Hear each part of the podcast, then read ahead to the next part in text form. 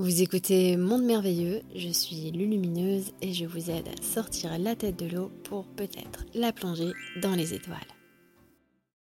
Qu'apprendre des passages à vide, lorsque d'apparence il ne se passe plus rien ou tout semble figé.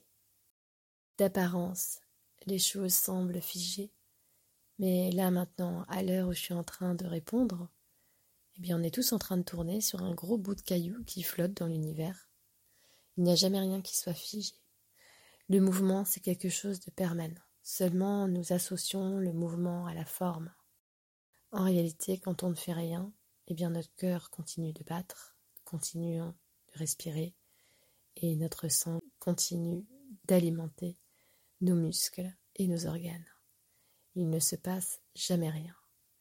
Mais quand on a cette sensation, c'est qu'on est dans une, une distorsion, une non-acceptation d'une période qui est souvent une période d'intégration.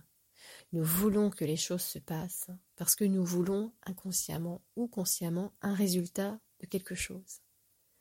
Or, nous sommes en période soit d'intégration, soit d'infusion, où nous devons apprendre justement à laisser les choses se poser, germer, prendre leur temps pour se positionner et enfin éclore.